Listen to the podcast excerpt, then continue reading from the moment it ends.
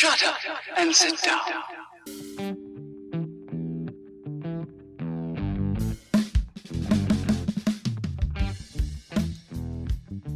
Buenos días, tardes o noches, dependiendo de la hora en la que nos estén escuchando.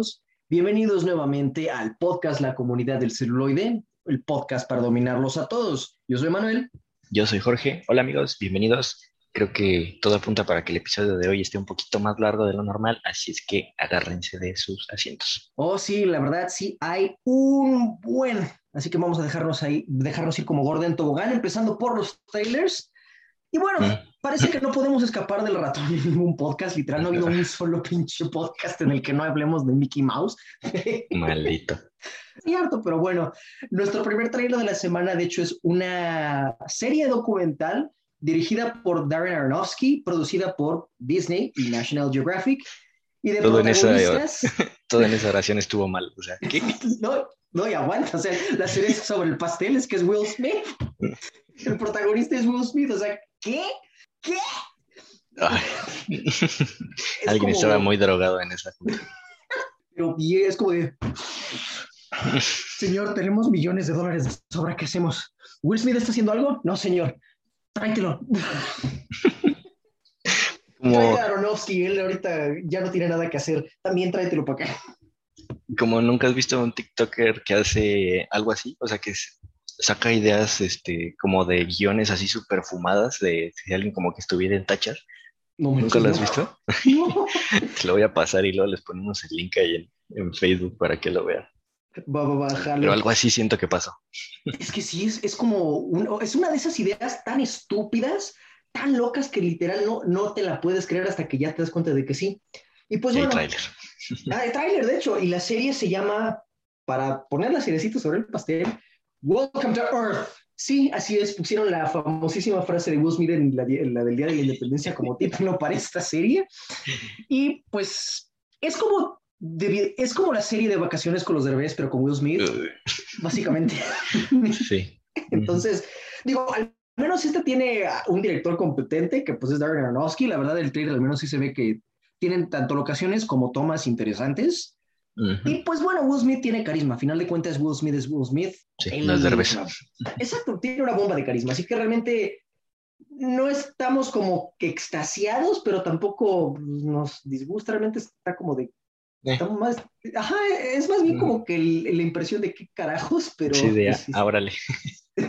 ajá, es como de, ah, Ah, chiquita. la chiquita. Y pues bueno, para los que estén interesados y tengan Disney Plus, esta serie se estrena de hecho este año, en diciembre del 2021. Y pues, este, pues, vayan a verla si quieren ver a Will Smith viajar por el mundo siendo Will Smith. Lugares que nosotros nunca podríamos. Maldita pobreza. Este, Pero Chale. bueno. Y siguiendo con el segundo trailer de esta semana, es uno que realmente yo no esperaba, pero de nuevo viene de una de mis productoras favoritas que se llama A24. Ustedes ya saben que esta casa produce cosas hermosas. Y pues esta vez es una comedia, de hecho. La película lleva por título Red Rocket, está dirigida por Sean Baker y como protagonistas está Simon Rex, que si no saben quién es, yo más bien por el nombre no lo ubican, pero si vieron Scary Movie 3, 4 o 5, pues lo ubican a él, es uno de los protagonistas, es el que la de Scary Movie 3 parodia a Eminem. Bueno, es ese vato. De hecho, al parecer él sí es rapero como tal, o sea, yo lo investigué ahorita que estaba haciendo la escaleta, ajá. Él tiene muy pocos créditos de películas como tal, pero de los 2010 le dio por ser rapero y se puso, creo que era Dirt- Dirty Nasty, no sé, tiene un nombre muy estúpido como, como rapero. Ah, Pero ok. sí, ajá, y de hecho también fue actor porno. Y lo gracioso es que Mm, el trailer de esta película es precisamente un exactor porno que regresa a su pueblo natal en Texas a medio rehacer su vida y seguir cagando. Entonces está brillante la manera en la que lo escogieron a él como protagonista de esta película. Quedó como anillo al dedo, pero pues se ve interesante. Sí, se ve muy loco, se ve muy intenso, pero se ve que, que tiene potencial. Sí, la verdad, y de nuevo A24 no decepciona en el género que sea. Entonces, pues, la neta. Sí, y aparte las críticas creo que dicen que él sí es de lo más chido, ¿no? Sí, Sí, le quedó muy de bien. hecho, la he recibido. Pues es que sí, cuando leí la. sino- cuando, o sea, cuando ves el tráiler y luego me puse a leer la biografía de este vato, dije, es que, pues, no- creo que es una biografía. Ajá. Yo te conozco. Ahora, esta película se estrenó en algunos festivales, pero todavía no tiene fecha de lanzamiento, al menos no para México. En Estados Unidos se estrena el 3 de diciembre del 2021. Y como es película, entre comillas, independiente, chiquita, ajá, es chiquita y es de 24, esas pues tardan unos cuantos meses más en llegar por este lado del charco. Entonces yo diría que pues por ahí de febrero, tal vez, marzo. Mm, mejor. Si bien nos va, tal vez. Ajá. Mm, Pero bueno, la verdad sí me interesó, después de, sobre todo después de ver el, el perfil de este actor, la neta sí, sí quiero verla para ver qué tal está. Pero pues bueno, ya pueden estar pendientes de esta otra película de comedia por parte de A24. Y tenemos en nuestro siguiente tráiler una comedia, pero es involuntaria. Y pues este... ah, Maldita sea. Ah, Bueno, salió esta semana el tráiler de Resident Evil Welcome to Raccoon City. Y pues, este, Pues ojalá no hubiera salido. La, la neta no, es que, ah, me lleva la Ve. chingada, perdón. Se ve como, como esos trailers fan-made en YouTube, así de, no sé, Sí, de que un par de amigos dijeran de vamos a hacer esto. Así se ve, así, Sí. así. Pero pues no, tiene un presupuestote y Pues no sé qué pasó, la neta. Es... pues se les sí fue en el caso. Aparte, o sea, como tal, sigue siendo Sony Pictures la que produce esto. Y estos, pues desafortunadamente produjeron también toda la versión de Resident Evil que hizo Paul, Ander Paul W.S. Anderson con su esposa Mila Jovovich. Y pues de hecho, como tal, en los créditos, como productor ejecutivo, aún está Paul W.S. Anderson. Así que, pues bueno, ya, Ya tenemos una, ahí tenemos una de las muchas banderas rojas de esta producción. Y eh, sí, efectivamente, el hecho de que se vea como una producción hecha por fans, no muy buena, los encuadres no son tan cool, porque, o sea, de nuevo, no necesitas un presupuesto grande para poder hacer una buena película si Sí, tienes sí. creatividad. Y esto no se ve que la tenga, perdón, pero... No, también me sacó mucho de onda la canción. La de WhatsApp, y como, ¿quién escogió esto? O sea, ¿por qué? Vaya, al- alguien quiere estar en onda con la chapiza. Digo, Y luego el CGI se ve horrible. oh, horrible. Eh, la toma del camión que se vuelca frente a la estación de policía, dije, güey, ¿qué es eso? Eso no es... ¿Qué, qué demonios? Ahora, hay, hay ciertas personas que están defendiendo el tráiler que he visto en comentarios y en páginas de fans de Resident Evil, donde dicen, es que a lo mejor ellos quieren irse por lo campi, quieren irse al, al, al, al estilo de una película serie B a propósito, porque de hecho, para los que somos fans de Resident Evil, el primer juego para la Play 1 tenía una introducción con actores que estuvo, o sea, era como esto, básicamente. Entonces, no sé si No. hayan hecho esto a propósito, no creo que sean tan listos para hacerlo, porque incluso se notaría, o sea, es como, no, o sea, por, por favor. Sí, sí, sí, fue involuntario que pasara eso. Sí, y aparte, al menos como fan de Resident Evil, noté que hicieron muchos cambios de los personajes. Para empezar, al parecer, van a combinar los dos primeros juegos en una sola noche. O sea, lo que pasó Ujú. en el Resident 1 y en el 2, lo van a juntar en una sola noche, lo cual se me hace estúpido, al menos a mí no me late. Se me hace una manera muy, muy floja de querer contar una historia que claramente requiere más tiempo y no tendrían por qué hacerlo. O sea, el primer juego, o sea, todo lo que pasa en la mansión Spencer es suficiente para hacer una sola película de buen terror si tuvieran gente competente, ¿verdad? Pero pues no es el pinche caso.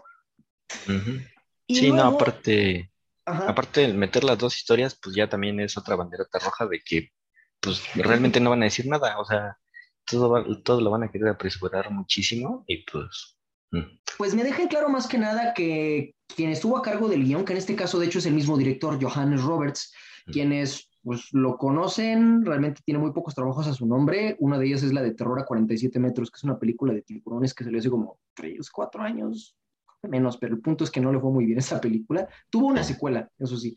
Pero bueno, este director también escribió el guion y eso me da a entender que el vato no creo que conozca muy bien los juegos o nada más se chutó unos gameplays en YouTube de los dos y dijo, ah, pues los puedo juntar, no pasa nada. Entonces, eh, Y luego, por ejemplo, el personaje de Claire Redfield aquí es ella la que está, la que descubre la conspiración Umbrella y la que trata de convencer a los demás, cosa que es completamente al revés. Es su hermano Chris, quien después de experimentar lo que pasó en la mansión Spencer es quien quiere descubrir o bueno, más bien revelar al mundo lo que hizo Umbrella. Claire en el juego nada más iba a la ciudad a buscar a su hermano. De hecho, nunca se topan. Literal, en los juegos nunca se topan. Y literal, aquí en el trailer de las primeras tomas es ellos dos hablando, es como de neta, tenías un pinche trabajo. Uno, uno. Eso y que nadie del elenco se parece. O sea, nadie. No. es como si, porque aparte todos son así de caritas bonitas, entonces siento que es así como si una serie de, de adolescentes en la universidad los hubieran puesto en un apocalipsis zombie de repente. De hecho, y, lo, que, lo, que, lo que me molesta es que, o sea, literal, tienen ahí todo hecho. O sea, literal existen los juegos. Solamente ve la manera de adaptar eso a la pantalla grande, pero lo adaptan muy mal. Entonces, no sé, la verdad, no tengo mucha esperanza. Sobre todo porque esta producción se hizo muy rápido. Realmente estuvo, creo que en filmación como año y medio, a lo mucho de toda la producción. Y de hecho, este es su primer y único tráiler. Salió ahorita en, en octubre. La película se está en el siguiente mes. Su estreno es para el 25 de noviembre del 2021. Entonces, la neta, no sé qué están pensando. Espero que le vaya bien a la película. De verdad, espero que sea al menos decente, pero la verdad, si el tráiler es una muestra de lo que es la película, no creo. Sí, no, no, pues yo no tengo esperanza. O sea, tenía, ahorita ya se me dio bastante, así es que, pues a ver, ya no falta tanto para ver. Pero pues bueno, para los que todavía tienen un poquito de esperanza, pues ya saben qué hacer el 25 de noviembre. Y hablando de mantener la esperanza, el siguiente tráiler que tenemos ahora sí es el último. Se los prometemos. Warner Brothers y Legendary les prometen que es el último tráiler de Dune. no lo sé, pues todavía, tiempo, todavía pueden sacar otro. En 10 días. Vale. Realmente no hay mucho que hablar sobre este tráiler, no. muestra mucho tiraje nuevo. Pues si acaso los ojitos azules de Timothy. Sí, no, no, nada más era decirles que salió otro. Ya no sé cuántos son, ya perdí la cuenta. Yo también, creo que son como cuatro, ¿no? Bueno, tres y cuentas el TIS. No sé, son un chingo. Pero ya casi, ya casi vamos a ver. Ya, ya sale en 10 días, el 21 de octubre. Así que pues ya el hype, ya no podemos más. Estoy seguro de que Denis Villeneuve también ya quiere que se estén en la pinche película, pobrecito. Pero pues bueno, ya ese fue nuestro último tráiler. Vamos a pasar ahorita a las noticias que son un buen. Sí, la verdad, creo que tenemos más, creo que tenemos de, qué hablar más de noticias que de la reseña de esta semana. Hay que compensar. Es la neta. la primera noticia es para todos los que sean fans de la serie Ozark. Jason Bateman anunció que el estreno de la cuarta y última temporada este, pues ya está muy cerca. De hecho, él dijo en un podcast llamado Smartless, el cual conduce él junto a Sean Hayes y Will Arnett, que habló sobre la fecha de lanzamiento de los nuevos episodios, eh, la serie de Netflix, y que cree, no está seguro, pero que cree que va a ser en enero. Eso es lo que están pensando, pero no dijo una fecha exacta, pero es básicamente un hecho que va a ser a principios del siguiente año, probablemente en enero. Yo realmente no sabía que llevaba cuatro temporadas, yo me quedé en la primera. Yo supe que salió la segunda. Siempre quise ver la primera y nunca la vi. Después sí supe que salió la segunda y ahí me quedé. Yo solo supe pues que hubo una temporada, yo no, sabía. Pues es que no le han dado mucha difusión, la neta. O sea, dicen que sí está chida, pero pues no. No he visto así que, que hagan mucho hype de esa serie. Pues no creo que lo necesite porque a final de cuentas es una serie que está en Netflix y Netflix tiene audiencia asegurada, así que no creo que le vayan a dar tanta publicidad a menos que sea una película o serie que sea un evento así como oh, grande. Entonces, a lo mejor es por mm. eso. Pues sí, puede ser. ¿Quién sabe? Pero pues bueno, para los que sean fans de esta serie, ya tienen algo que esperar para principios del año que viene. Ahora, otras cosas que vienen en el año entrante es la mm. saga de Hotel Transilvania, Sorprendentemente no se estrenó este mes. Ya era tradición para esta franquicia que estrenaran su película en estas fechas, entre octubre y noviembre. Pero esta vez Amazon decidió que, uno, la va a estrenar en su plataforma, dos, que se van a esperar hasta enero a lanzarla. Y pues los fans que existen de esta franquicia, la verdad, están bastante disgustados. A mí me da igual porque la neta no me gustan, pero pues, este, digo, puedo entender por qué están enojados. es que, perdón, tengo, tengo malos gustos. Sé, sé que esta es una joyita del cine y debería de amarla, pero perdón, tengo malos gustos. Pero pues, realmente, ¿por Pues- qué es ese? O sea, No, no eh, sé. Sí, o sea, la primera me gustó. Bueno. la primera. Ajá, la primera estuvo chida. Ya después, ya ni sé, no me acuerdo qué pasó. ¿Esta cuál es? ¿La tercera o la cuarta? Esta es la cuarta. Yo sí, No.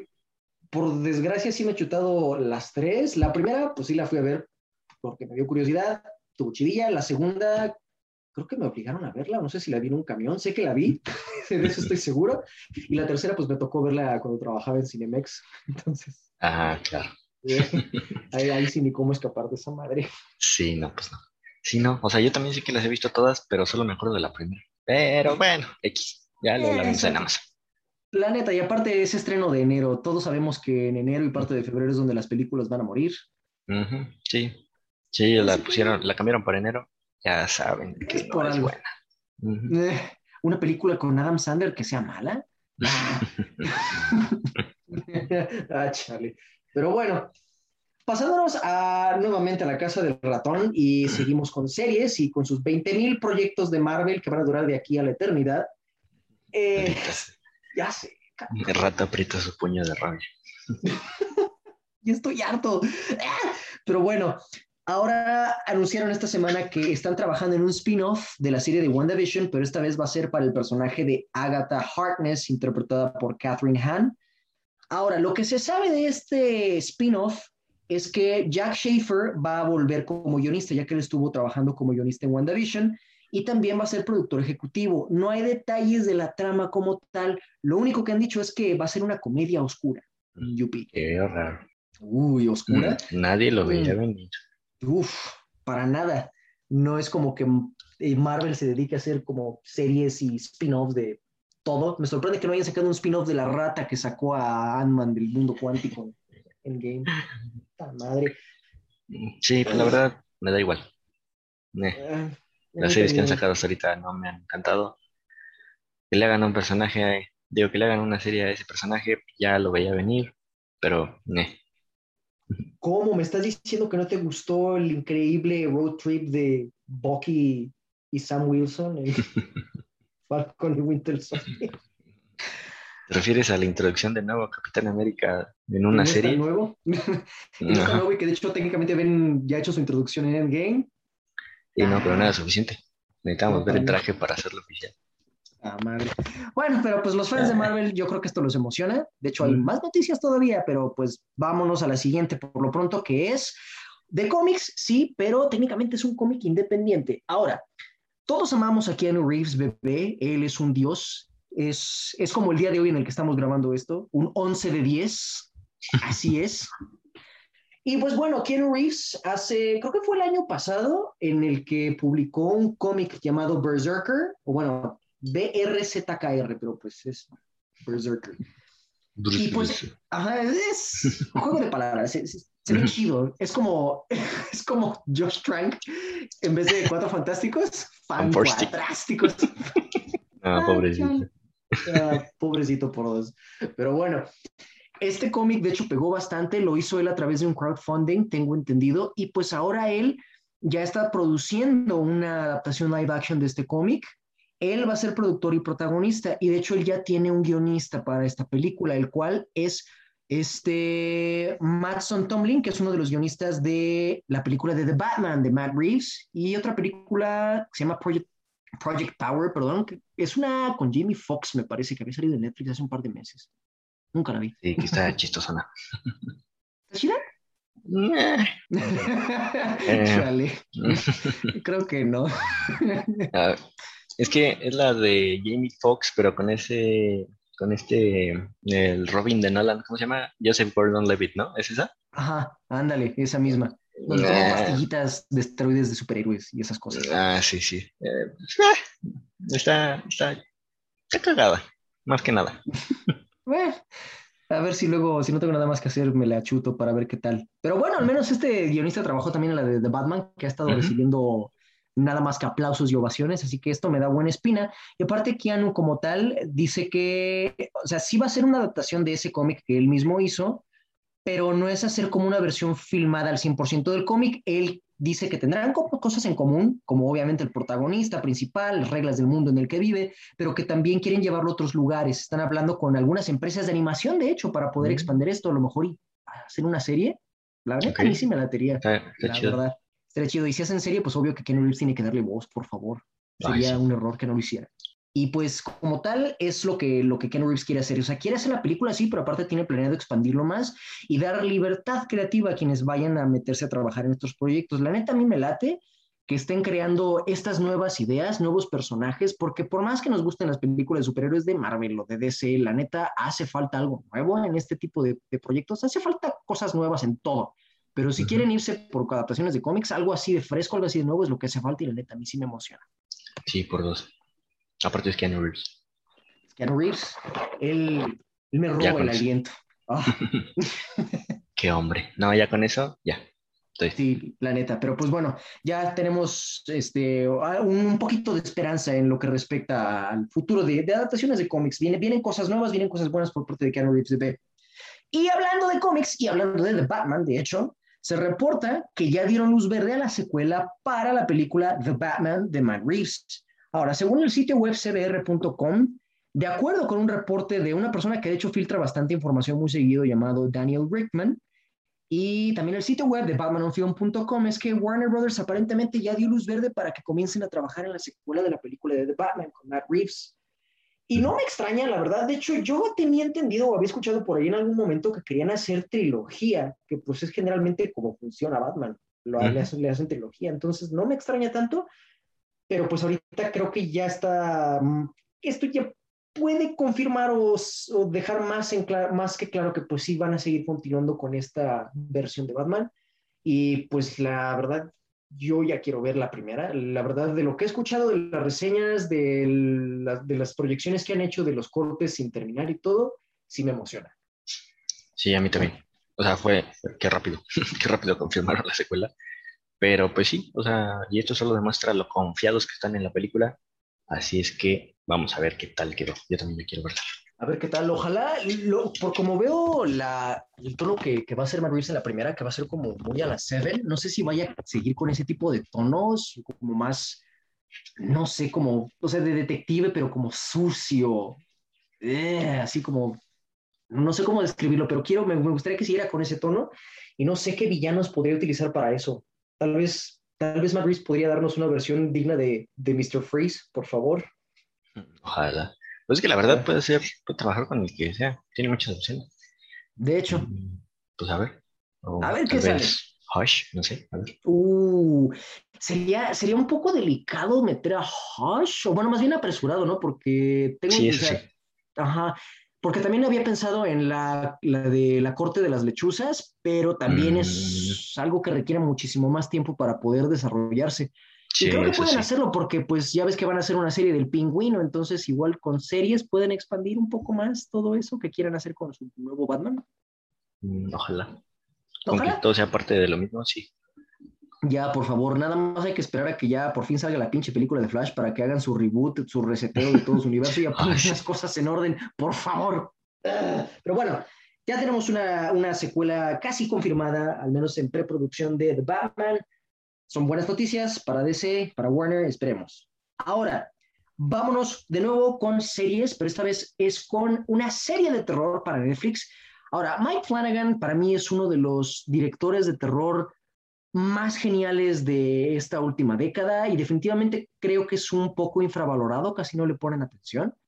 Para quienes no sepan, Mike Flanagan ha hecho en mayoría ahorita series para Netflix, por ejemplo, la de The, The, Hunting, on, The Hunting on Hill House, me parece. Hizo también Midnight Mass, que está ahorita, recién se estrenó en Netflix. O de películas, él hizo la película de Oculus, que está bien chida, si les gusta como el terror, o sea, sí es terror supernatural, pero también psicológico, está muy buena. O él hizo Milagros con la película de Ouija, la primera que salió fue una basura y él hizo una precuela que quedó, uff, chula. Pues bueno, Mike Flanagan ahorita está trabajando con Netflix para producir otra serie que esta va a estar basada en los trabajos de Edgar Allan Poe. Según la propia Netflix, Flanagan está trabajando en esta serie, que sería una serie limitada de ocho episodios que llevaría por título The Fall of the House of Usher, la cual pues evidentemente estará basada en los trabajos de este icono de la literatura de terror. Y yo estoy bien pinches emocionado por esto. Sí, yo también. Sí, como dices, es de los de terror, de los, mm, pues como más consistentes incluso, ¿no? Porque... Sí. Este, pues, por ejemplo, no se ha casado con una, con una franquicia de algo. Y pues es bueno porque le sigue, le sigue imaginando para nuevas cosas. Y ahorita la, la serie de Midnight Mass dicen que está muy buena, está recibiendo muy buenas críticas, así es que esa la quiero ver. Yo también, de hecho, he escuchado nada más, he escuchado puras cosas buenas. Y después de, de, verme la serie que él hizo, la de The Haunting on Hill House, que a mí me, me, fascinó, y el hecho de que, como dices, él no está casado con ninguna franquicia de terror, eso le permite a él exprimir más sus ideas y su creatividad.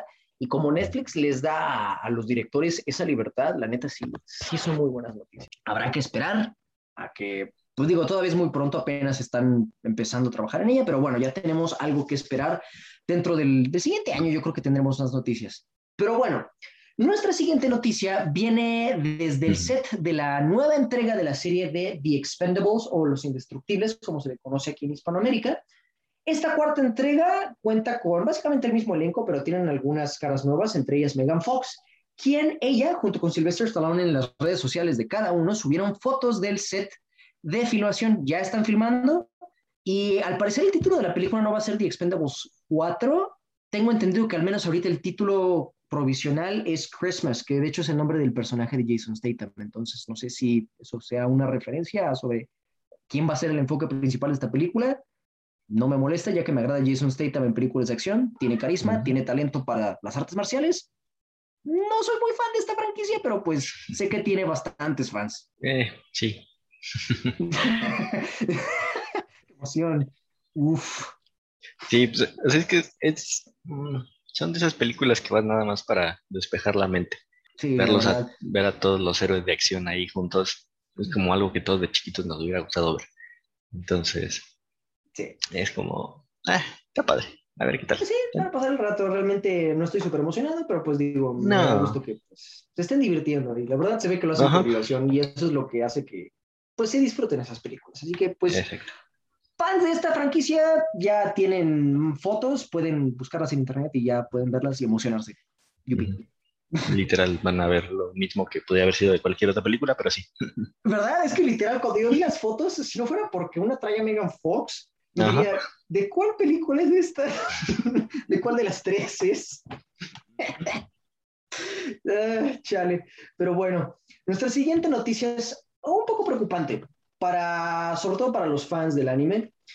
Eh, Wit Studio como tal reporta que cerró el año fiscal con aumento en sus pérdidas, según el sitio somoscudasai.com. De acuerdo a un reporte de GameBiz, Wit Studio, que es una subsidiaria de un conglomerado llamado IG Port, publicó que pues, sus resultados para terminar el año fiscal de este año pues no fueron muy buenos que digamos. Realmente sus ventas netas fueron por 1.23 mil millones de yenes, que son 40.3% menos que el año anterior, y con una pérdida de 486 millones de yenes, comparándola con la del año pasado, que fue de 116 millones de yenes. O sea, en total perdieron 501 millones de yenes. O sea, está perro.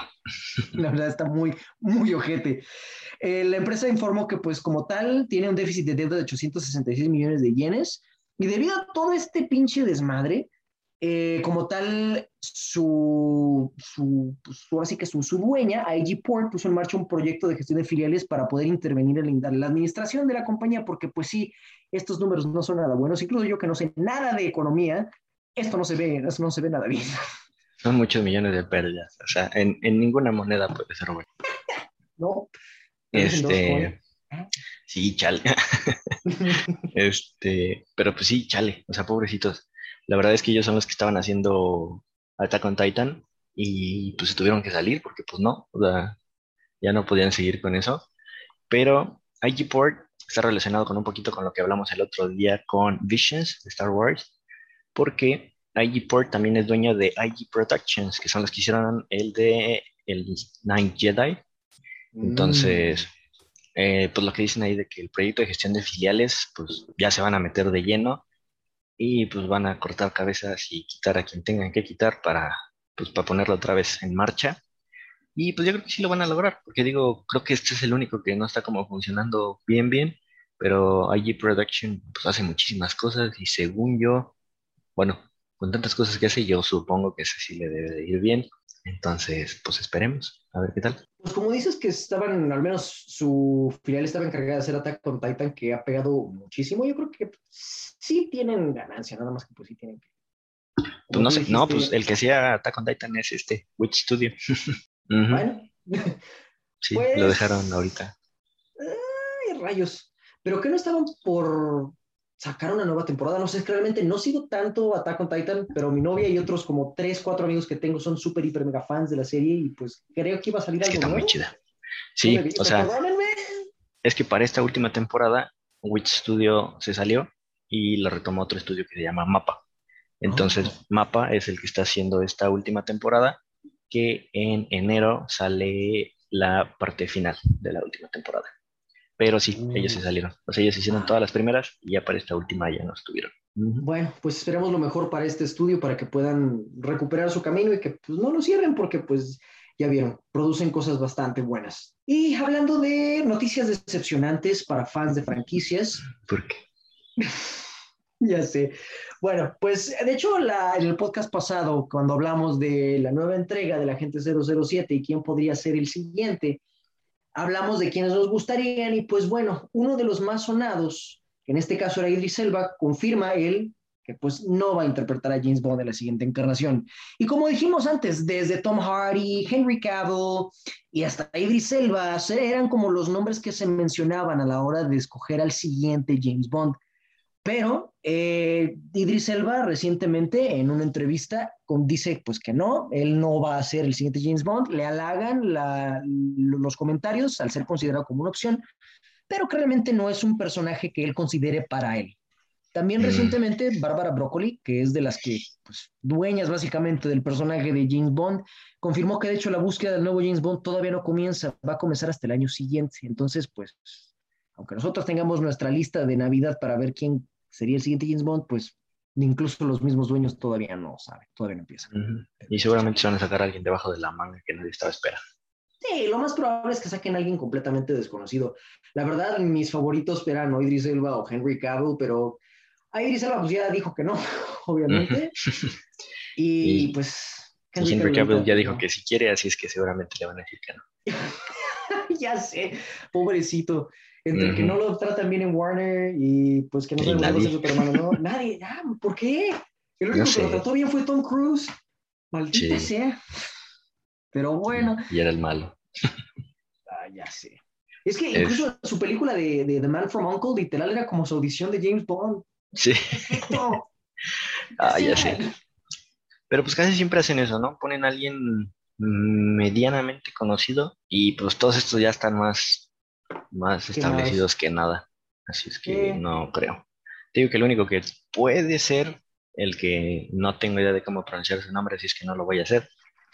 Pero el actor de Bridgerton que te decía, mm, no es tan conocido, o sea, pegó muchísimo con esa serie, así es que creo que él puede ser todavía una opción. Pues sí, yo creo que lo más probable es que vayan a irse por un nombre medianamente conocido, pues fue como lo que pasó con Daniel Craig, realmente él todavía no era un actor tan, tan reconocido. Pues con todos, con Pierce Brosnan pasó lo mismo, con Roger Moore pasó lo mismo, o sea, habían pegado en alguna serie, pero pues fuera de eso no... no Timothy Dalton, cierto, Sean Connery, tienes toda la razón, entonces sí, yo creo que no van a romper esa tradición. no, no creo. Pues a ver qué sigue. Como tal, el mismo Daniel Craig, eh, recientemente cuando le preguntaron quién creía que fuera a ser el siguiente, él dijo que no tenía idea, pero que el siguiente no, no debería ser mujer, ni tampoco un actor de color, Realmente ahí sí no nos queremos meter mucho porque son declaraciones un poco delicadas en, este, en estos tiempos, pero ahí tienen la opinión del ex James Bond más reciente. Incluso... No, tenemos idea. No, para nada. Que incluso lo que sí dijo esta Bárbara es que un actor de color sí lo consideraría. Mujer dijo que tampoco, pero que un hombre de color sí. Así es que, pues yo creo que sí van a escoger a alguien con esas características. Probablemente, a mí lo que me interesa es que sea alguien que pueda interpretar bien el papel, realmente.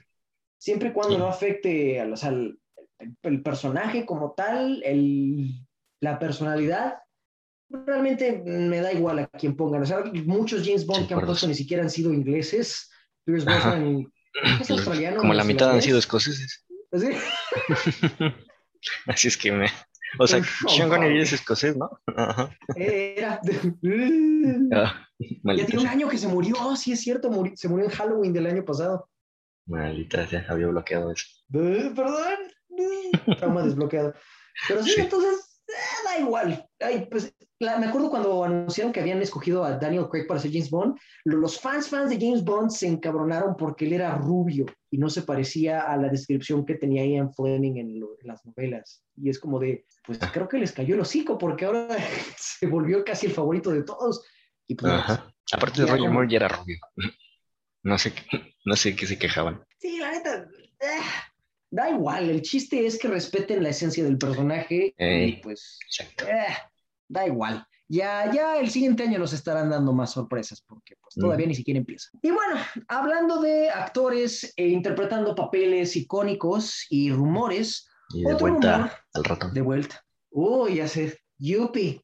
Qué raro. Ah, Estoy harto. Pero pues, noticias y noticias, tenemos que reportarlas. Ahora, el sitio que siempre se dedica a filtrar rumores y que tiene muy buen tino, Giant Freaking Robot, reporta que Kevin Feige estaría buscando la manera de hacer que tanto Wesley Snipes como Nicolas Cage regresen al MCU a interpretar sus respectivos papeles, que son Blade y Ghost Rider, para el proyecto más grande que tienen en mente, que es Secret Wars. Que pues bueno, ya no es, ya no es mucho decir el proyecto más grande, porque pues estuvo Endgame, luego ahorita con El Hombre Araña, y luego con Doctor Strange in the Multiverse of, Multiverse of Madness. O sea, es- ya, ya es como de, uh, otro crossover. Divertido. Más multiversos. Ahora. Yupi. Digo, la neta, a mí no, no me molesta. Realmente quiero ver a Wesley Snipes de nuevo Ah, sí. Blade. Sí, claro. Porque, pues, es que, pues, o sea, de nuevo, nada en contra de Mahershala Ali, que es un muy buen actor, y pues él para ser el siguiente Blade es una muy buena opción, pero pues no es Wesley Snipes. Ujú. Entonces, No, y también a Nicolas Cage como Ghost Rider. Necesito ver eso una vez más. Dios mío, necesito ver a Nicolas Cage haciendo lo que sea. Me- incluso la segunda película de Ghost Rider, que estuvo pésima, Sí. tuvo unas escenas en las que simplemente le dijeron a Nicolas Cage, tú hazlo tú. Sé tú.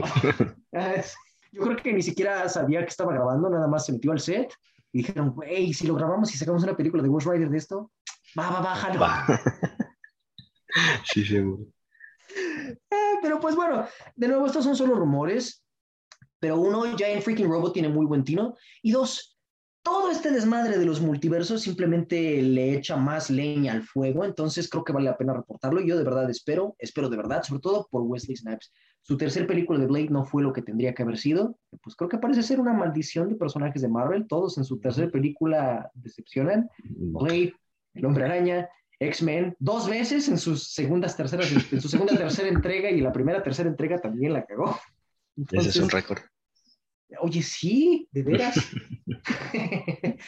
Pero pues bueno, el punto es que este rumor es interesante y por eso lo quisimos reportar.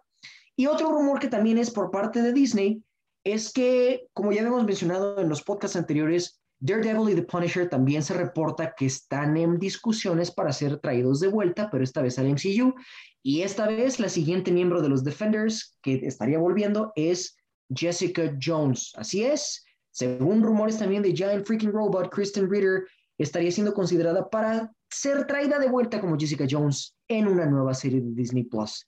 A la misma, ma- de la misma manera, de la misma manera en la que, la- perdón, mi cerebro no funciona. Es muy tarde, cuando- perdónenos. Es tarde y aparte, pues, hablar del ratón ya me caga.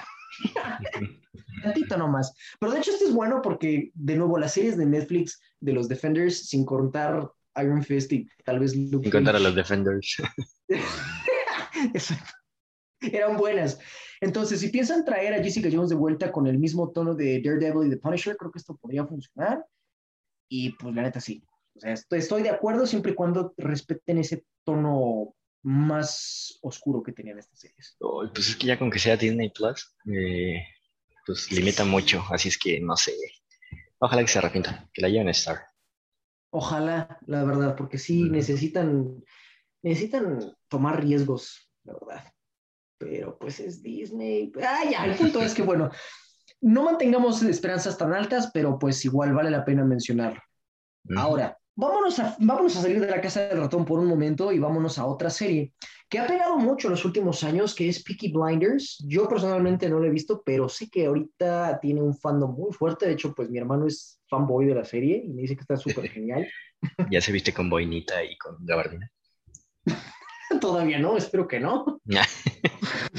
y voy a empezar a hablar con un acento de, cockney bien marcado. Chale. Pero bueno, esta serie que ya ha amasado una, una fanbase bastante fuerte, ya recientemente el creador de esta serie, Stephen Knight, eh, confirma que la última temporada está casi terminada y que estaría llegando a principios del año que viene, en 2022, pero que no sería el final de Peaky Blinders como tal, ya que él le daría continuación con una película que esta tiene como fecha tentativa de rodaje para el 2023. Así que fans de la serie de Peaky Blinders, para empezar, díganos si está chida, porque pues yo no la he visto. Digo, sé que sale Glenn Murphy, que es un excelente actor, lo amo, pero pues no he visto la serie, es que casi no soy de series también. Creo que es mi culpa. a mí cuando ya llevan muchas temporadas me cuesta empezarlas porque me da flojera. Pero sí dicen que está muy chida, así es que no sé. Díganos, ¿las vemos o no? Sí, díganos. Va, va, va, jalo. Aceptado. Pero pues bueno, fans de la serie, ahí tienen ya un, un, un, más noticias con respecto a Peaky Blinders, cosas para emocionarse. Y desafortunadamente, vamos de vuelta a la pinche casa del ratón. Eh, bueno, Que hacer ya la, sección que habíamos dicho. Sí, una sección de. ¿La casa del ratón? Pero vas a tener que hacer eso cada que empiece. Oh, no. ¿Qué he hecho? Maldita sea. Bueno, no, esta es la casa del ratón, pero también es la casa de Sony. Ya ven que ellos son como una pareja divorciada y comparten la custodia de su, de su niño. Que siguen viviendo juntos. Ah, güey, Sí, sí, sí, sí. Bueno, este siguiente rumor, que también viene por parte de Daniel Richman, es que al parecer Sony y Marvel están en discusiones para retomar la franquicia de Spider-Man de Sam Raimi y la franquicia de The Amazing Spider-Man de Mark Webb, haciendo secuelas de cada una, o sea, Spider-Man 4 y The Amazing Spider-Man 3.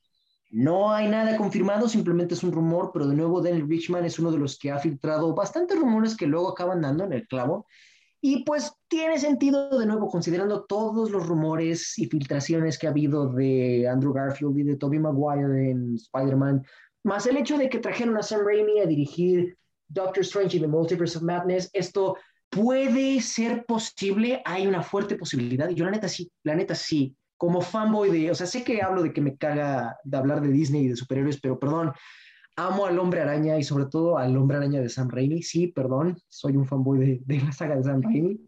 Necesitan darle una buena conclusión. Y también a la saga de The Amazing Spider-Man, porque pues la segunda sí no estuvo tan chida. No, la verdad es que no. Y le dieron cortar muy rápido.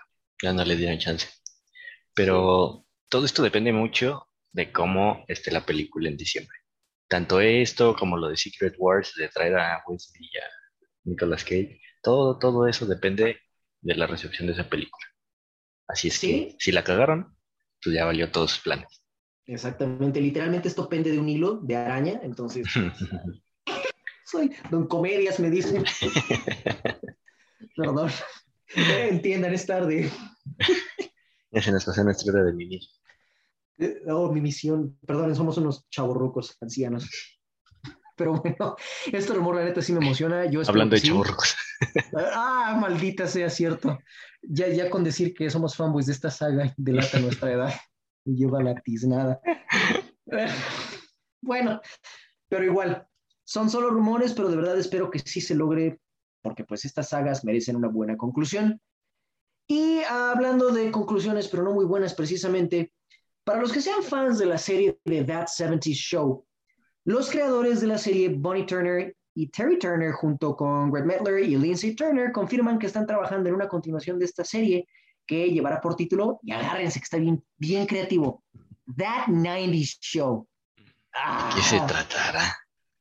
Híjole, no sé, digo, dejando de lado la falta de originalidad de esta nueva serie, toma lugar en el mismo mundo que su predecesora, naturalmente, y se enfocaría principalmente en los padres de los personajes de Eric Foreman, Red y Kitty. Ahora, comentan que sí tienen contemplado traer a otros miembros del elenco anterior, pero solo como invitados especiales.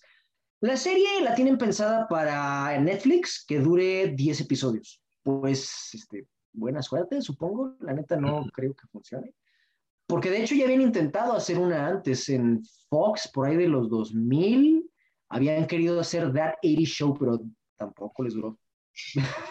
Así es que van de 10 en 10. Ya, si este no pega. Espérense otros 10 años más y ya tendrán The 2000 Show. Ay, no, maldito. O sea, pues, no sé, esta bonita sección de cosas que nadie quería, pero pues de todos modos las van a hacer. Pues. Exacto. Ahí está. Pues ahí está. Es como en la película de Bob Esponja. Cuéntame, ¿qué lo inspiró a realizar esto? El dinero. Y tal cual.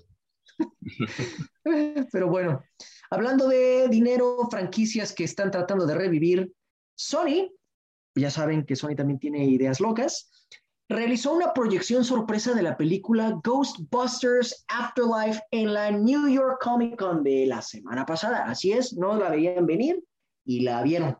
Has, has, has. Pero bueno, según la reseña, Dios mío, mátame, por favor. perdonen, perdonen por mis malos chistes. Sé que doy mucha pena ajena. O cringe, como dicen los chavos de ahora. Bueno, el punto es que se hizo una proyección sorpresa y según las reseñas que salieron, el director Jason Reitman le hizo justicia al clásico de 1984, ignora por completo la cosa que salió hace, 2000, hace ¿qué? ¿Fueron qué? ¿Cuatro años? ¿2016? ¿Cinco años? No sé. El punto salió en 2016. Esa basura la ignora por completo. Perdonen. Como el resto del mundo. Exacto, exacto. No existió. Jamás, jamás existió esa cosa. Esta es la primera secuela que sacan de Ghostbusters en 40 años. Ya, el punto es que ha tenido muy buena recepción. Lo que sí es que Sony pidió que nadie revele spoilers, lo cual esto da a entender que pues obviamente probablemente alguien del elenco anterior, porque de hecho ya habían spoilado los juguetes como... Sí, de hecho. Bueno, menos a este Harold Ramis que ya, falleció, pero... Ah, bueno, sí, pero... Todos los vimos. Bueno, igual tal vez lo ponen con CGI, quién sabe. Ya con ah, deepfakes ahora todo se puede. Pero de hecho eso no es tanta sorpresa. Si eso es uno de los spoilers que quieren evitar, pues ya lo spoilean hace como dos meses, me acuerdo, que están Bill Murray y este, ay, se me olvida, Dan Aykroyd también estaba entre esos juguetes con el uniforme de cazafantasmas. Digo, realmente la única sorpresa para mí sería si trajeran de vuelta a este Rick Moranis, él no ha vuelto al cine para nada, se dedicó a su familia. Si lo traen a él de vuelta, eso sí para mí sería sorpresa como de wow. Pero pues bueno, nadie sabe qué es lo que no quieren que spoileen. Lo que sí se sabe es que hay dos escenas post créditos en la película, porque pues, ¿por qué no? Obviamente, sí. Ahora todos queremos ser Marvel. Chingada madre. Pero pues, a ver, digo, tiene sentido que quieran sacar una franquicia de esto, pero bueno, al menos me da tranquilidad saber que le dan honor a la primera película he escuchado en las reseñas, bueno, he visto en las reseñas que mantienen ese tono ochentero, porque lo que, por ejemplo, hablando nuevamente de esa abominación del 2016, una de las cosas que no me gustó de esa película es que se sentía como un sketch de SNL de dos horas. No, no se sentía como una película. Tal vez porque todo el elenco era de ahí. De ahí. oh, sí es cierto, tienes toda la pinche razón, todas son de SNL chale, qué desperdicio de talento. Pero bueno, el punto es que esta película, según lo que veo, sí se siente como una película y tiene ese tono de película, pues, de los 80, con ese tono más, más al Spielberg que Ghostbusters como tal, pero que a fin de cuentas va con, con el tono de la película. Digo, tienen a uno de los morros de Stranger Things ahí, entonces tiene sentido que le, le, den ese tono, aunque no es el protagonista. De hecho, la protagonista tengo entendido que es una de las descendientes de los cazafantasmas. No sé de quién, es una. Sí, no, ni idea. No. Bueno, por los lentes, porque, o sea, por como la ponen en el trailer, creo que es la descendiente de este Egon. Entonces. Mm, pues sí, sí, sí, podría ser. Tiene sentido. Pero, pero pues al menos el trailer se ve bastante bueno. O sea, se ve que va a estar entretenido. Sale Paul Rudd, así es que. Uf. Yo con, con eso ya tengo más que suficiente. Ese hombre ah, ya sé. Ya sé. Y siguen pasando los años y él no envejece. Así es que. Ya sé, desde la película, la primera película que salió él, que fue la de Halloween 5, creo. Sí, fue Halloween 5. literal se ve igual y esa película fue hace más de 20 años. Es como ¿qué, qué- qué comes? Por Y aquí favor. solo tiene mucha barba, pero fuera de eso se ve exactamente igual. De hecho, se ve como un chavito con barba. Y un poquito de arruguitas, pero. ¿Ya cuántos años tiene? No pasa nada. 50, ¿no? ¿Ya pasa de los 50? No tengo idea. No tiene 50, ¿o sí? Sí, Bueno. según yo sí. Es que, bueno, la gente de Hollywood yo creo que son vampiros porque, por ejemplo, este Keanu Reeves también, ese sí, de plano Ah, bueno, 50 y- sí. Pues yo creo que ellos dos ahí se dan un tiro. Sí, de hecho, tiene 52 años este cabrón. Ah, ¿Qué come? ¿Qué come? Es lo mismo que aquí. ¿no? Oh, cierto. Maldita sea, debe comer hockeys. El punto es que estamos emocionados. De hecho, ya esta película se estrena, creo que el siguiente mes, en noviembre. Se estrena en noviembre, a finales de noviembre, la de Ghostbusters. Entonces, pues bueno, ya no tendremos que esperar mucho para saber qué demonios es lo que no quieren que spoileen. De todas formas, la película creo que se estrena antes en Estados Unidos que aquí, así que pues de que nos van a llegar spoilers, nos van a llegar. Así que pues buena suerte, internautas. Cuidado. Espero que no tenga, exacto, tengan cuidado en el mes de noviembre.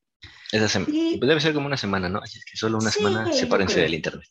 Ay, pero pues una semana es suficiente. Ve lo que pasó con Venom. Una semana de diferencia fue lo que se requirió para filtrar, pues, Todo. todo. Que no es mucho, ahorita ya vamos a llegar ahí, pero ese tantito. Eh, Ahora, la siguiente noticia es que la antología de terror llamada The Fear Collection, que también viene por parte de Sony Pictures, acaba de estrenar en el Festival de Stiges o Stiges, no sé cómo se pronuncie, y no lo voy a volver a intentar. Este, la película, estrenaron la primera película de esta antología que se llama Venecia Frenia, que fue dirigida por Alex de la Iglesia. Ahora, la siguiente película de esta antología va a contar con el director Jaime Balagueró para su siguiente entrega. Quienes no sepan quién es este director, él hizo la película de Rec, la primera. la, la. Uf, Está mucho. belleza, la neta, sí. No La siguiente, ya, ajá, No. sí, no hablemos de eso, pero la primera está muy chida. La primera es una joyita. Y pues bueno, la película que él va a hacer para esta antología de The Fear Collection llevará como título Venus y va a estar inspirada en el trabajo de H.P. Lovecraft, Los sueños de la casa de la bruja. Es un relato corto de H.P. Lovecraft y pues la verdad este director, al menos con la primera película de Rec, sí tiene mi confianza. La verdad, no tengo ningún problema con esto. No soy tan fan del horror cósmico, más que nada porque cuando tratan de adaptarlo al cine casi nunca sale bien. Es muy difícil adaptar el terror cósmico, sobre todo si es de Lovecraft, pero pues a ver qué sale. La esperanza es el último que muere. Pero bueno, ahora, hablando de cosas que han muerto, en este caso la relación de Nolan con Warner Brothers, nuestro divo favorito, Christopher de Nada por existir Nolan, confirmó ya su película Oppenheimer, que esta vez va a ser producida por Universal. Ya, sí, ya confirmó. El Killian Murphy bebé va a ser el protagonista, alabado sea. Y la fecha de estreno de esta película va a ser para el mes de julio del 2023 con todas sus exigencias y demandas ridículas. Pero... Ah, es Nolan. Eh, o sea, va a estar, va a estar interesante. A ver, a ver qué tal. A ver Y qué es, tal. Yo, es Cillian Murphy, así es que va a estar Sí. chido. Aparte, físicamente sí se parece. ¿No sí parece un buen? Oppenheimer. La neta. Está igualito. Yo Super cast, bueno, Mm. Sí, la, la neta, y sí, no, no, no tengo ningún problema. Yo creo que va a llamar más la atención, la, bueno, va- la prensa va a ponerle más atención al hecho de que pues va a ser protagonista, bueno, va a ser producida más bien por, por Universal y, Ujú. y en vez de Warner. Yo creo que van a ponerle más atención a eso. Espero que no paque a la película como tal, pero pues, de que ya tiene publicidad, ya la tiene ganada. Eso sí. Y en cosas que nadie pidió, pero nos dieron de todas formas, nuevamente. este, Warner está produciendo otra película que esta vez es una precuela de Willy Wonka, que se, lleva, que se llama Tu Wonka, de originales, y pues este, ya sacaron su primera imagen del protagonista Timothy Chalamet como Willy Wonka. Ya está caracterizado con su vestuario y pues la neta no, o sea, nada en contra de él, pero ¿cómo, cómo decirlo? Él está demasiado bonito para ser Willy Wonka. no sé. La si foto parece explico. como un cosplay muy bien hecho. No sé, como que no, Ajá. no me creo que es la película. Exacto, o sea, no, no sé qué es, pero o sea, de verdad se ve como demasiado perfecto, demasiado bonito. Para mí, Willy Wonka debería ser alguien raro, difícil de leer, un poco agresivo. O sea, realmente para mí la mejor versión de Willy Wonka en el cine ha sido Gene Wilder. él, para mí, él, fue como el, Willy Wonka. Nada en contra de Johnny Depp, yo lo amo como actor, pero pues Willy Wonka apestó. Estuvo muy mal. Y eso también fue en parte de la dirección de Tim Burton, que de nuevo, te amo Tim Burton, pero ya, ya siéntate, por favor. Eh, pues sí, pues a ver, porque aparte va a ser musical, ¿no? Algo así leí en algún lado. Tengo entendido y creo que también está este Keegan Michael Key en el elenco. No tengo idea. No sé, está, está chistoso. Y luego el. Es... este el de Paddington 2. Ajá, de hecho, eso es lo que más me llama la atención. El director es Paul King. Él fue el guionista de Paddington 1 y el director de Paddington 2, las cuales en sí son buenas películas, aunque son películas más infantiles. chidas. Están chidas. Sí, pero para, para Wonka, no sé. A ver. Es que es que es lo raro, porque, o sea, Willy Wonka como tal, el, tanto el libro como la primera adaptación de, cine, sí tenían cierto toque infantil mágico, pero también tenían un toque un poquito más como de qué carajo está pasando aquí.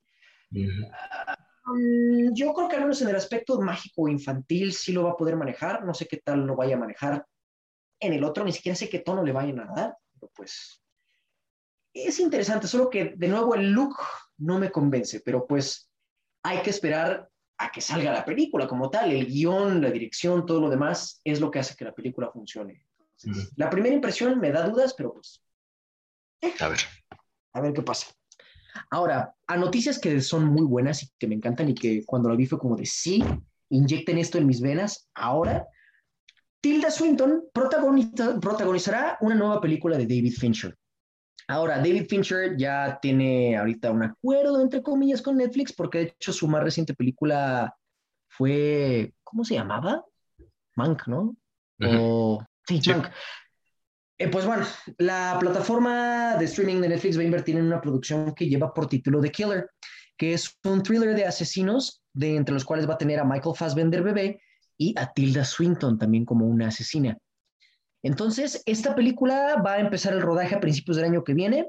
Va a tener como guionista a Andrew Kevin Walker. Y la película como tal es una adaptación de un cómic francés, que el título, perdonen, no hablo francés, no sé cómo pronunciarlo. No voy a intentarlo, pero el punto... Pero como que parece que dice el tour, algo así. no voy a intentarlo, perdón. No, no quiero quedar en ridículo, no quiero destruir el idioma francés, lo siento. Pero bueno, está basada en un cómic francés de Alexis Nolent, y de nuevo, perdón si destruí su nombre, pero bueno, se centra en un homicida desalmado cuya crisis existencial se destaca en un mundo carente de moral. Ahora, lo chistoso es que Fincher aclara que ya tiene tiempo que se aburrió de dirigir cintas de prestigio, de esas que van para el Oscar, como su última película, y que esta vez él dice, no va a ser un film, va a ser una película que quiere ser sucia y vulgar. se le salió la no, pues que no quiero hacer films, güey. Quiero hacer una movie. No es una película, es una película. Ah, no más. Pero pues él es David Fincher, la neta, ese hombre nunca falla y aparte es Tilda Swinton, bebé. Esa mujer en lo que sea es buena, es una diosa de la actuación, es un camaleón, es un ser místico y mágico. Que haga lo que sea. Hasta pelona. Ah, ya sí, no manches. De hecho, es de las cosas que más me gustaron de Doctor Strange. Ella como ancestral, 10 de 10, por 11 de 10. Oh, sí, oh, sí. Ya, me, ya me callo. Mejor vamos a la siguiente noticia. Ya la última se los prometemos, son un chingo de noticias, pero bueno. Ya basta. Ya basta, por favor. Y de hecho, esta va, va a ir ligada a nuestra reseña de hoy. Venom Let There Be Carnage, de hecho, ha tenido muy buena taquilla a nivel mundial, bastante buena. Hasta ahora la película ha recaudado aquí en México solamente 10 millones 500 mil dólares. En Estados Unidos ha hecho 141, 141 millones 419 mil 239 dólares y en otros lugares del mundo ha hecho 43 millones 900 mil, dejando un total de 185 millones 319 mil 239 dólares y contando. Males. Muy tarde para leer eso. sí, la verdad no me sorprende, La película, con todo el hype que hay detrás de, del hombre araña y aparte, pues la película, la primera película de Venom como tal, sí es una cantidad bastante obscena de dinero, casi se acercó a los mil millones, como habíamos hablado anteriormente. A pesar de ser época de pandemia, y ha hecho muy buenos números. Si se logra mantener así, pues este, la verdad no me sorprende que sigan haciendo más películas de Venom, aunque de hecho ya Tom Hardy hace poquito confirmó que sí, van a hacer una tercera. Pero pues con estos números van a ser, yo creo que otras dos más. Otras cinco. Lleva la chingada. Pero pues bueno, para que puedan entender un poco más por qué creemos que sí van a hacer más de esto, tendremos que hablar ya de nuestra reseña. Ahora sí, que esta semana pues es nada más y nada menos que Venom. Venom. Carajo, ya me por favor. The Venom Let There Be Carnage, ya, por favor. Ah, esta película es, es una película y es entretenida. Es copy-paste de la primera. Sí, básicamente es un control C, control V, pero cañón. Y nada más este, pintaron al simbionte villano de la película de color rojo. Vamos y metieron a Woody Harrelson. A huevo. Con una peluca menos, menos ridícula que la de la primera. Ah, sí. Su, su, peluca de Ronald McDonald de la primera estaba muy bien. sí. Bueno, hablemos de los positivos. Para empezar, pues bueno, es Tom Hardy, la verdad, ese hombre, a pesar de que balbucea mucho y luego no se le entiende qué carajo está diciendo, es que sí, no manches, lo sí, sí. ¿Qué? Creo que se le entiende más cuando habla como Venom que cuando habla como Eddie Brock. Sí. Pero bueno, de todas formas, él, él, es un muy buen actor, tiene muy buena presencia actoral, mucho carisma y en manos de otro actor realmente este papel no funcionaría, porque para los que somos fans de, del personaje como tal Venom, este, este Venom no, no es muy parecido al Venom de los cómics, que digamos, pero Tom Hardy hace que funcione. Sí, pues, literal es el Venom de Tom Hardy. Entonces, sí. pues sí, esta película sin él hubiera sido una completa basura. ¿Sí? sí, hubiera sido un asco. Ahorita también llegamos a eso. pues otra de las cosas que funciona y como mencionamos, pues como es un copy-paste de la primera película, una de esas cosas que copiaron y pegaron fue la comedia. Y aquí, de hecho, le pusieron todavía más. Y de hecho, creo que es algo que funciona bastante bien. De nuevo, por Tom Hardy, porque al final de cuentas, la mayor parte de la comedia viene de los personajes de Eddie Brock y Venom. Y como los dos son interpretados por Tom Hardy, básicamente la espalda de Tom Hardy quedó destrozada después de cargar esta película, porque pues, por segunda ocasión. ya sé, el pobrecito que le chequen la espalda, porque neta, su, su trabajo aquí hace maravillas, la neta. Te, amo, Tom Hardy, te amamos. Y pues, pues ya, o sea, creo que, creo que les faltaron ganas de tratar de salir un poquito ahí de, de la relación amorosa de Venom y Eddie. Mm, o sea, es divertido, pero creo que ya duró demasiado. Sí, que es una de las cosas que no nos gustaron, que realmente los personajes siguen en el mismo lugar en el, que se quedaron en la primera película, y lo cual es raro porque técnicamente la primera película cierra con ellos llegando a un acuerdo de trabajar en conjunto. De hecho, le dice que sí se podía comer a los malos, pero nada más a los malos. Y ahorita en esta película de vuelta es no te comas a nadie, siguen en las mismas, es como de, bueno, ¿qué hacen aquí entonces si no han avanzado? Sí, vuelvan cuando ya estén solucionados sus problemas maritales. Ah, de hecho, esa es una línea de la película. ¿Problemas maritales tan pronto? Ay, no. ya sé. Bueno, el punto es que sí, realmente no, no se arriesgaron mucho. Es, es, uno de los puntos más débiles de esta película, que es un copy-paste de la primera. Ahora, si les gustó la primera como a mí, pues la neta no hay problema, pero pues como un cine, como cinéfilo, pues sí tienes ganas de que te den algo diferente y pues aquí realmente no te dan mucho. Lo cual es muy triste porque incluso o sea, tenían a un muy, muy buen director que es Andy Serkis. Yo esperaba de él, sobre todo en cuestiones de aspecto visual, esperaba algo único y pues creo que no lo dejaron porque se ve literal igual visualmente que la primera película. Sí, parece como si no hubiera cambiado para nada el equipo de la primera. O sea, parece que es igual. Y a mí también lo que, lo que me hubiera gustado es que sí no se animaron a hacerla más violenta, más sangrienta, con una clasificación un poquito más, uh, pues R, de preferencia. Eh, y sí se nota, o sea, sí se nota en algunas escenas que deberían haber sido un poquito más, más violentas y pues no, se quedan ahí como a la mitad, como en la primera.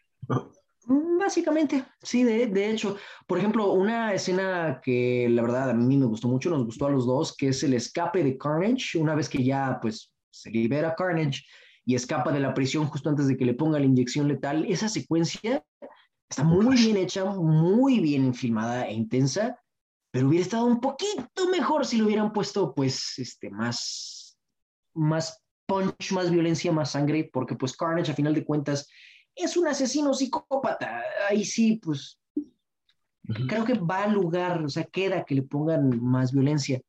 De hecho, es otra cosa que no me gustó. El personaje de Cletus Kasady aquí lo intentan hacer. El, eh, te intentan simpatizar con el villano y eso, en mi opinión, no funciona con el personaje de Cletus Kasady. Y de nuevo, parte de la historia de origen de Cletus le dan como con anillo a los, o sea, le dan al blanco, porque sí, en los cómics él era un, huérfano que había matado a su abuela, que había matado a sus padres adoptivos, que quemó el orfanato donde estaba, pero era porque pues, él estaba loco, él era un psicópata, es malvado y punto. Y aquí no, aquí le quisieron, te quisieron hacer sentir mal por él, así como de, ay, pobrecito, sufrió mucho, déjalo matar gente. como que Tiene un motivo. Y eso, y aparte el que le dieran a él un interés romántico, que en este caso es Shriek, que si bien es una compañera de Carnage, pero es compañera, o sea, no es pareja sentimental, es simplemente compañera de, de fechorías de Carnage en los cómics. Aquí la pusieron como interés romántico y yo la neta no, no, como que no funcionó. No, aparte no tenía caso, o sea, considerando que la película ya estaba muy cortita y lo que decíamos de que el ritmo estaba muy rápido, pues meter otro personaje no tenía caso, no tenía caso. No, para nada. Y no es como que le hayan dado muchas líneas. Para empezar, el personaje de Shriek fue muy X. Realmente pudieron haberla quitado. Y lo cual es una pena porque Naomi Harris es muy buena actriz. Pues de hecho, ella fue Money Penny en las películas de, James Bond de Daniel Craig. Es muy buena. Pero aquí no le dieron mucho que hacer realmente. Es como. Sí, no. Nada más estaba ahí. Ajá, exacto. Sí, chido. Bien. Fanservice. Y es otro problema de la película. Las cosas que quisieron implementar aquí de manera acelerada, en general toda la película se siente como muy apresurada, muy acelerada. Es lo que te comentaba hace rato, que realmente no sentí que hubiera un segundo acto, sentí que del primer acto pasamos automáticamente al tercer acto de la película, el clímax. Y eso sí es como muy ah, raro, no, no, no se siente que fluya bien la película. Sí, no. Incluso lo que te decía también en las escenas de acción, a mí no me gustaron. O sea, salvo por la que mencionaste, de cuando está escapando, que eso está muy chida. Todas las demás no me gustaron. O sea, como que quisieron hacerlas muy caóticas, porque pues sí tiene sentido, pero no las hicieron bien. O sea, no se apreciaba nada. no, no sé, no. O sea, siento que las quisieron hacer de más de caóticas de lo que deberían. Sí, la verdad fue demasiado ruido, explosiones, mucho movimiento y realmente no.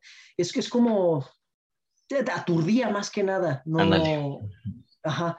Entonces sí, la verdad sí falló un poquito, bastante de hecho, las secuencias de acción.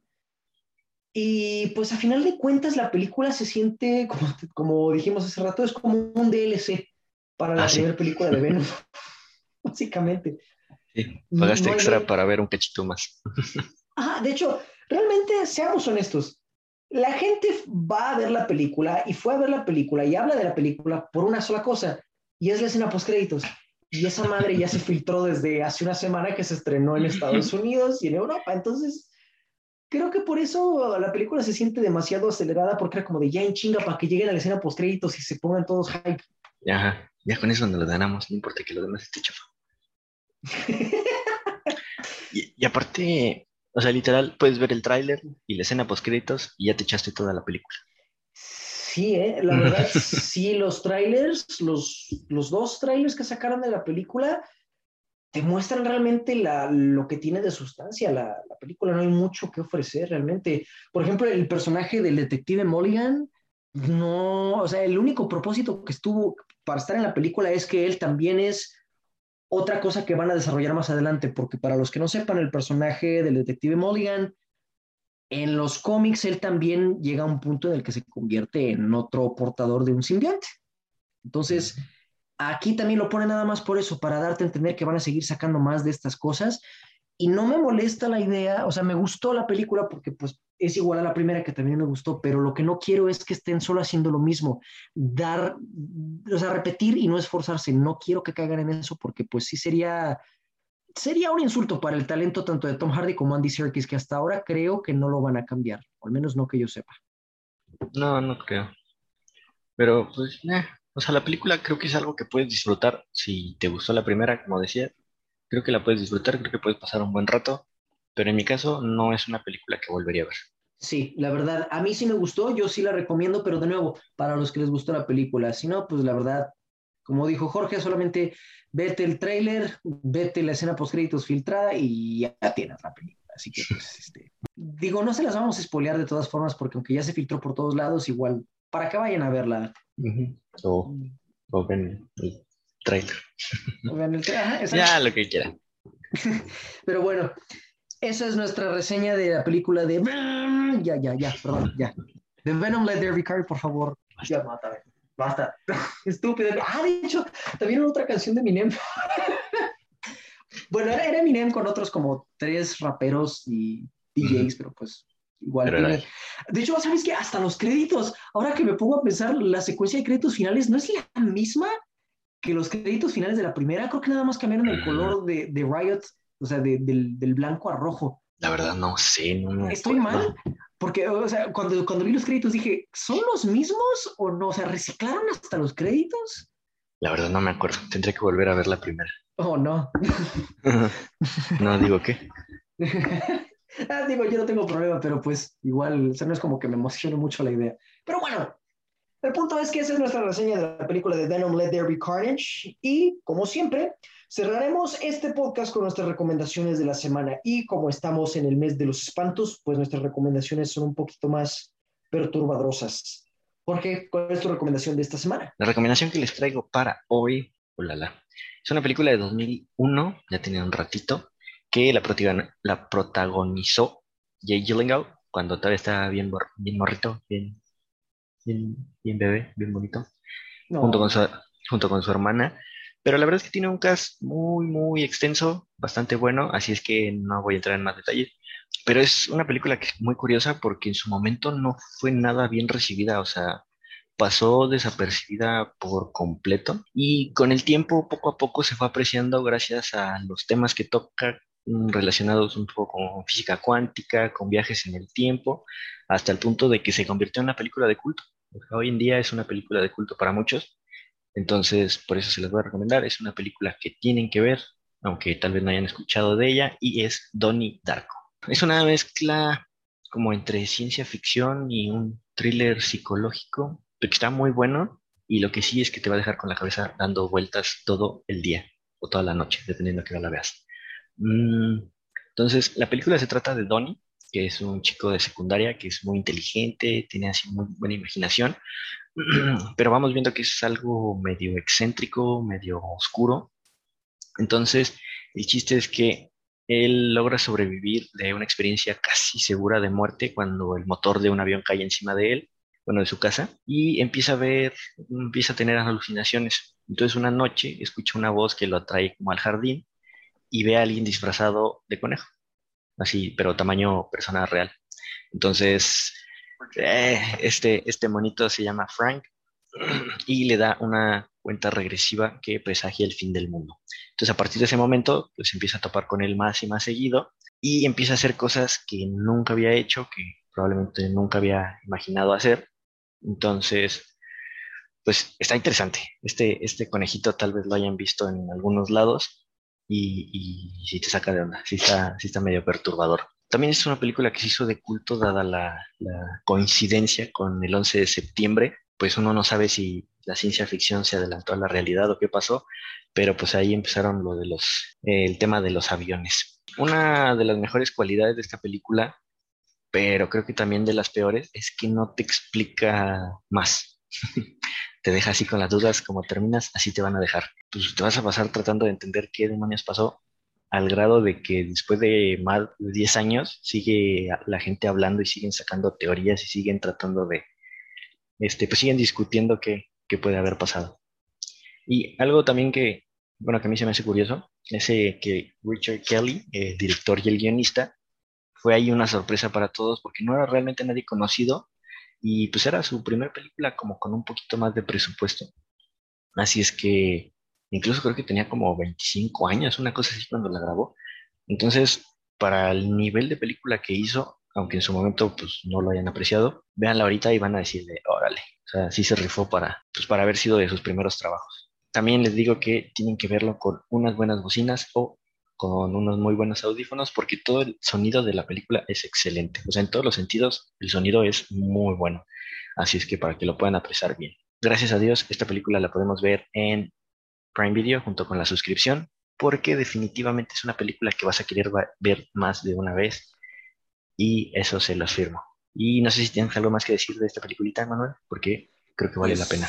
La verdad sí vale la pena y nada que no hayas dicho ya. Lo que sí es que en cuanto ven esta película sí se van a clavar muy cañón, van a empezar a hacer sus propias teorías, van a empezar a buscar videos de YouTube sobre teorías de esta película, van a empezar a ver ensayos de media hora o de una hora de la película en YouTube. O sea, sí se van a clavar, es literalmente meterse al agujero de conejo. Ja, ja, ja, don comedias me dicen.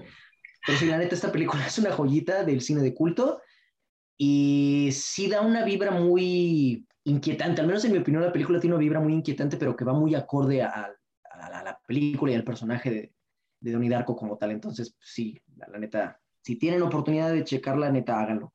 Blocks, es una joyita. Sí, pues sí. Veanla. Y ahora sigue tu recomendación, que nos traes hoy. Ah, sí, mi recomendación perturbadrosa del día de hoy es un clásico del cine de terror, un clásico del género de hombres lobo. Esta película es Un hombre lobo americano en Londres, dirigida y escrita por John Landis.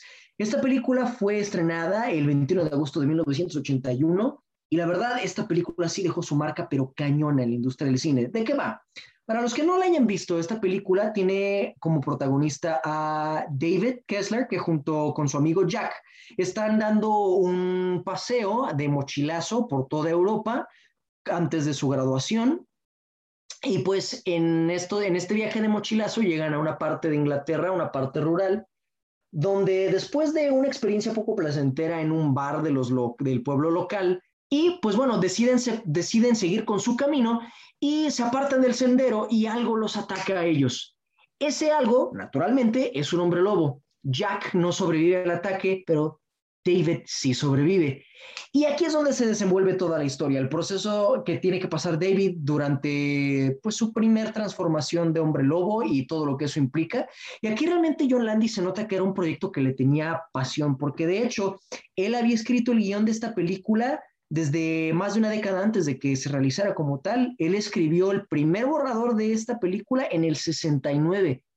Y él siempre quiso hacer esta película, pero pues por angas o mangas él estuvo haciendo otros proyectos como Kentucky Fried Movie, la de Animal House, Los Hermanos Caradura o Blues Brothers. Incluso cuando él empezó a trabajar con este Rick Baker en la película de Schlock, él le había dicho, oye, si algún día hago esta película, me echas la mano a ser el, encargado de los efectos de maquillaje y todo. Y pues Rick Baker, que de hecho es una leyenda del maquillaje en Hollywood, le dijo, pues va, jalo.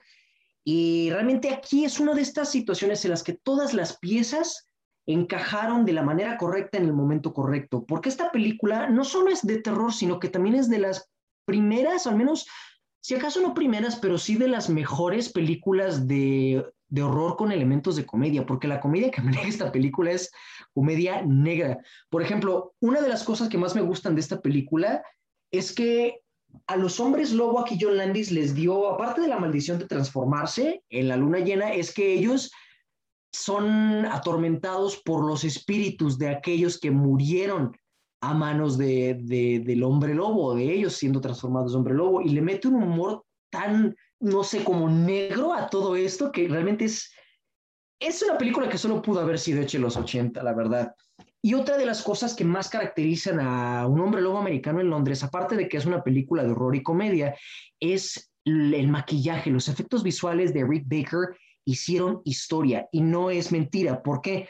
Porque en los premios de la Academia o Óscares eh, del año 1982, Hombre Lobo Americano en Londres fue la primera película en recibir el premio a la Academia de Mejor Maquillaje. De hecho, fue por esta película que hicieron esa categoría, porque Si ustedes no la han visto, véanla. Les diré que buscaran el clip en YouTube, pero la neta necesito que vean la película completa porque sí tiene más impacto la secuencia de transformación. No solo se hizo con efectos prácticos filmados frente a la cámara, no solo se hicieron con maquillaje que tomó horas, para empezar meses de preparación y luego horas para aplicar.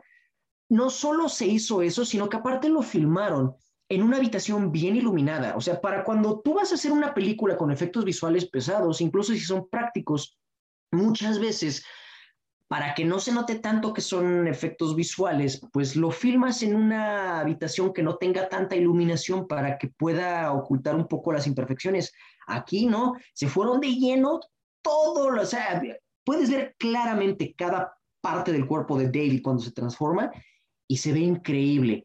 Y aparte, el sonido, o sea, quien, quien se encargó de hacer la mezcla de sonido para los huesos crujiendo, los músculos y tendones estirándose a la hora de su transformación, los gritos que se convierten en rugidos, es un deleite. Es un deleite cinematográfico esta secuencia, la película en general. Y aparte, el aullido del hombre lobo de esta película es aterrador. Y otra cosa que hace que funcione el elemento de terror del hombre lobo es que no te lo muestran. Hasta el final, final de la película es cuando ya te muestran el aspecto del hombre lobo. Aquí sigue, la, aquí tomó la, la, técnica que aplicó Spielberg en Jaws al no mostrarte a la criatura hasta el clímax, hasta el momento indicado es cuando te muestran a la criatura y eso hace que tenga un más impacto y que haya más tensión, más terror. Esta película es una joyita de género de terror. Yo creo que esta es la mejor película de John Landis, a pesar de que él fue más director de comedia que de terror. Yo creo que esta fue su, su, obra maestra y de hecho fue por esta película que Michael Jackson lo contactó a él para que dirigiera su corto musical Thriller.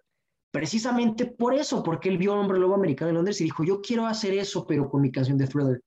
Así que ya saben, si quieren verse una muy buena película para esta época de espantos y Halloween, échense la película de Un hombre lobo americano en Londres y afortunadamente esta película la pueden encontrar en YouTube, la pueden rentar desde 45 pesos mexicanos, lo cual se me hace un precio bastante generoso para una joyita del cine como esta. Échensela, Un hombre lobo americano en Londres de John Landis, vale la pena, 100%. ¿Y algo que quieras agregar de la película, Jorge? Uy, pues no, nada, o sea, como dices, que la vean y pues sí, es un clásico, un clásico de clásicos. Amén. Y bien, gracias por acompañarnos nuevamente esta semana en el podcast de la comunidad del celuloide. Ya saben, déjenos sus comentarios. Pueden encontrarnos en Facebook como la comunidad del celuloide y en YouTube como comunidad del celuloide, donde vamos a estar subiendo contenido especial a partir de este mes de espantos. Pero antes de terminar, Jorge tiene un pequeño anuncio especial que hacerles para el podcast de la siguiente semana. Sí, amigos, la cuestión es que para el próximo no voy a poder estar con ustedes, así es que van a tener a otro invitadito por aquí que nos va a platicar todo su conocimiento sobre una saga muy especial. Efectivamente, entonces esténse atentos. Obviamente vamos a extrañar a Jorge el siguiente podcast porque pues no es lo mismo, pero vida de adulto es, es difícil. Hay cosas que se tienen que hacer. Es lo que un hombre hace. ya mátame, por favor. Pero bueno, gracias por acompañarnos y pues ya les dimos el aviso importante. aviso parroquial. aviso parroquial, servicio a la comunidad. No me acuerdo cómo iba, pero era el de Canal 5. Bueno, el punto es que ya saben el aviso. Gracias por acompañarnos nuevamente. Yo soy Manuel. Yo soy Jorge. Nos vemos hasta la próxima.